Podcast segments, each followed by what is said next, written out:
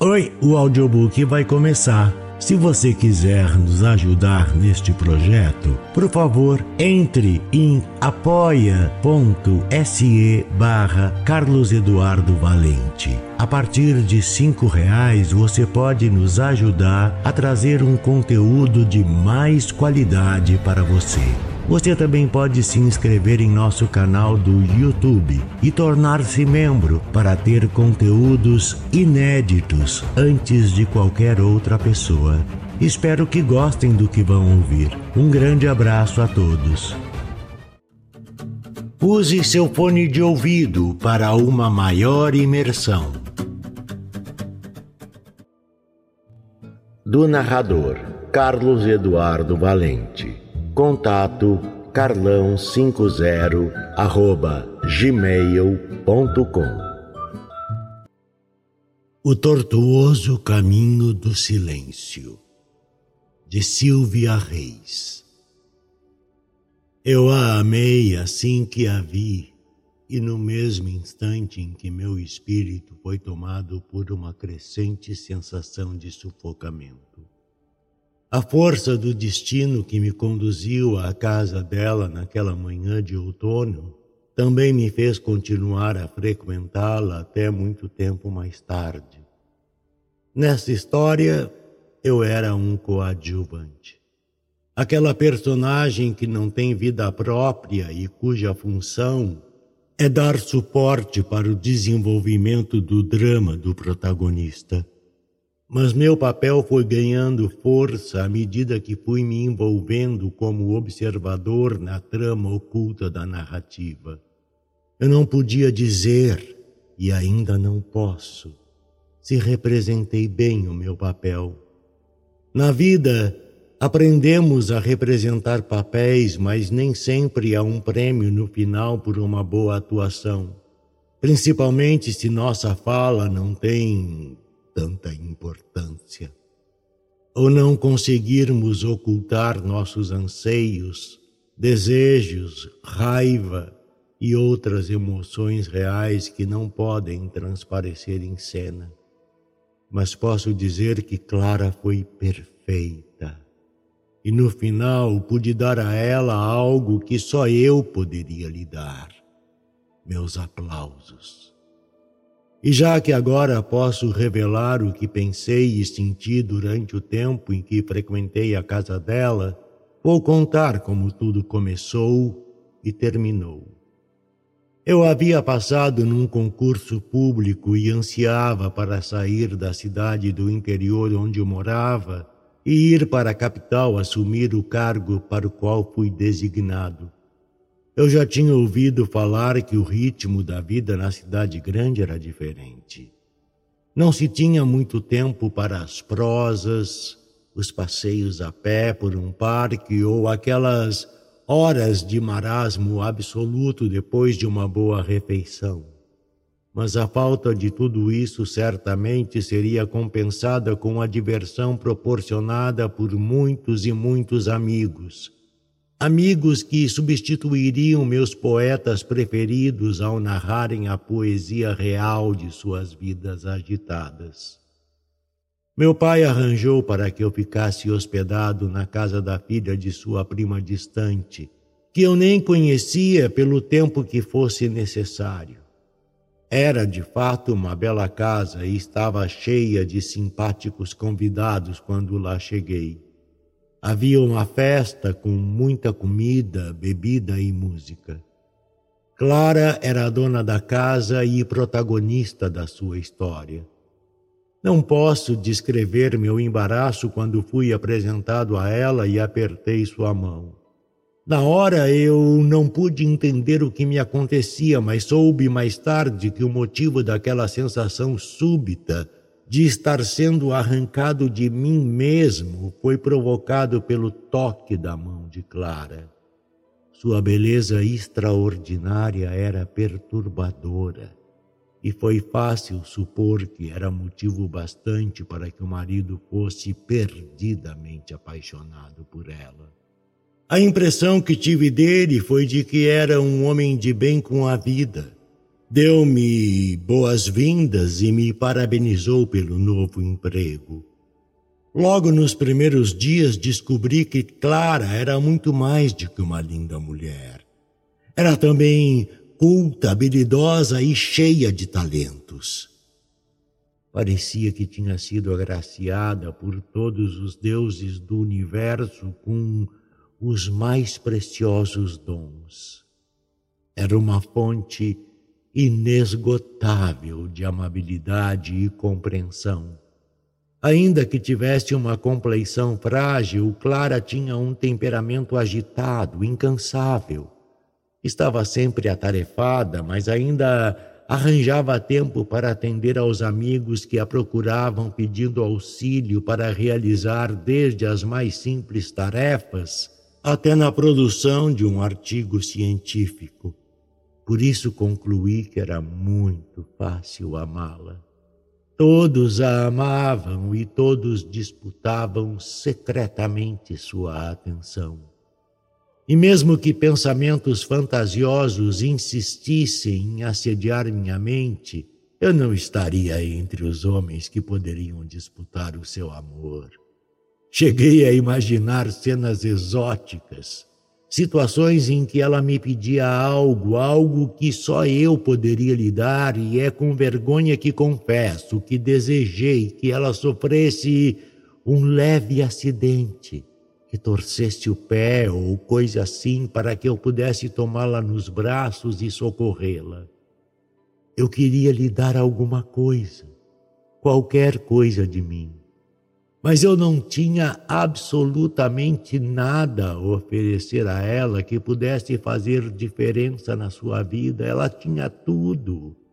Não lhe faltava nada. Ela era tudo. Mas como me enganei? E quão miserável pode se tornar a vida de um homem quando, depois que se descobre enganado, permanece silencioso no seu engano.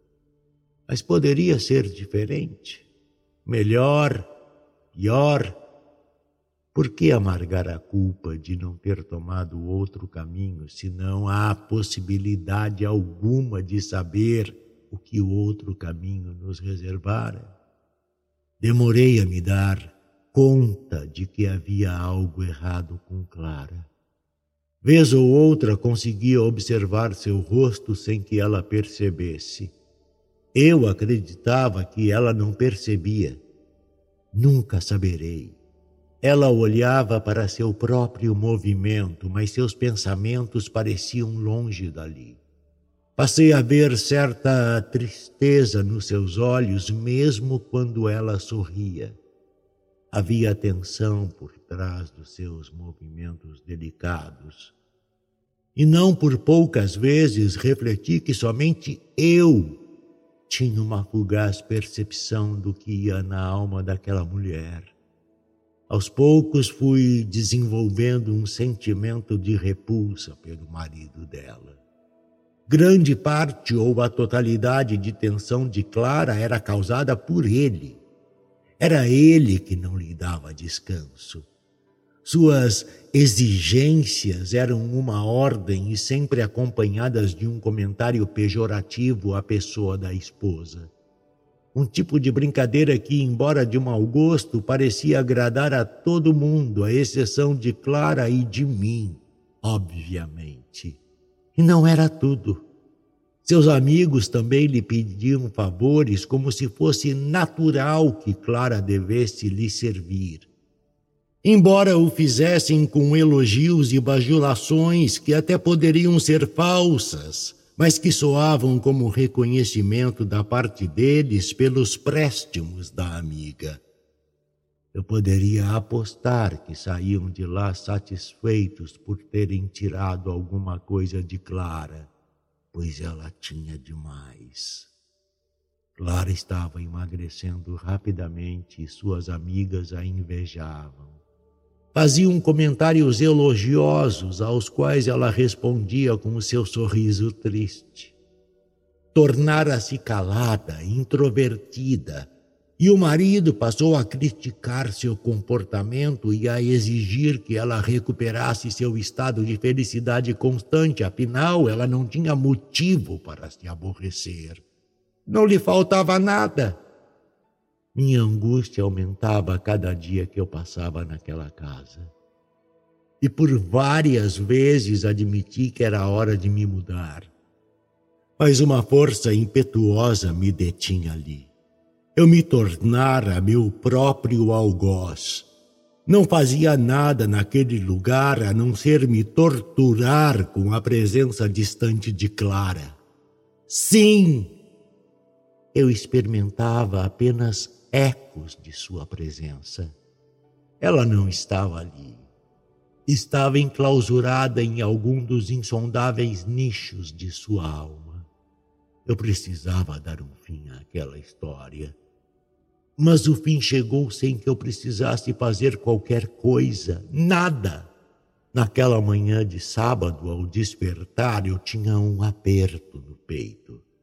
Talvez provocado pela decisão de me mudar que eu tomara durante a madrugada e anunciaria no dia seguinte. Desci a escada e encontrei Clara sozinha na cozinha. Ocupava-se dos preparativos da festa de aniversário do marido naquela noite. Parei na porta e fiquei observando-a em silêncio. Sua fragilidade estava mais evidente nos movimentos e sua palidez esfriava a expressão do seu rosto. Meu sentimento era de descontentamento, mas assim que ela me olhou, uma onda de ternura me invadiu. Meu impulso foi de abraçá-la. Como eu desejava abraçá-la. Clara dirigiu seu olhar para a mesa que estava posta para o café. Só então notei que havia um livro ao lado de uma das xícaras.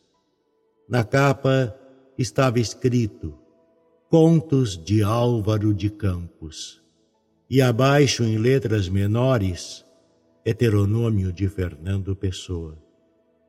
Sente-se, disse ela com a voz trêmula. Eu obedeci e Clara abriu o livro numa página com um marcador e começou a ler. Não sou nada, nunca serei nada. Não posso querer ser nada. A parte isso, tenho em mim todos os sonhos do mundo. Ela fechou bruscamente o livro e eu ouvi barulho de passos atrás de mim. Era o marido dela que acabara de se levantar e chegou pedindo que ela lhe servisse o café. Arrumamos uma espécie de buffet na sala da mesa de jantar para que os convidados se servissem à vontade. Não era ainda sete da noite, eu subi para tomar um banho e quando desci vinte e cinco minutos depois, Todos os convidados já haviam chegado. Parei ao pé da escada e fiquei observando cada um dos presentes. Todos estavam alegres, uns falavam mais alto, outros mais baixo, bebiam cerveja, vodka ou uísque e todos se divertiam. Avistei Clara largada desajeitadamente no canapé ao fundo da sala. Parecia vencida pelo cansaço, estava imóvel. Abri caminho entre seus amigos que conversavam animadamente para chegar até o canapé. Meu único pensamento era nas palavras daquele poema inacabado para mim. Ela teria lido mais se não fosse interrompida pela presença do marido. Ela queria ler por força de meu desejo de significar algo mais que um coadjuvante naquela história, minha imaginação se revestiu com a roupagem clássica de um príncipe encantado. Respirei profundamente, me preparando para salvar a princesa amada de seu cárcere compulsório. Eu teria então uma revelação surpreendente minha amada partilharia comigo os encantos e as agruras de seus mais remotos sentimentos? Esperava que ela falasse. Esperava que uma palavra dela me libertasse da minha mudez e, enfim, desviasse meus passos do caminho silencioso que eu escolhera percorrer. Aquele era um bom momento para que ela me explicasse o significado de seu gesto. Por que leu aquele poema? Por que para mim? O marido estava tão entretido com os amigos que não notaria que sua mulher confidenciava um segredo a um estranho. Mas quando parei diante do canapé, os olhos fechados e a palidez do rosto de Clara me transportaram abruptamente para um cenário lúgubre e aterrador, estancando a correnteza de minhas sensações. Sentei-me ao lado dela, pousando minha mão sobre a sua, rígida e fria.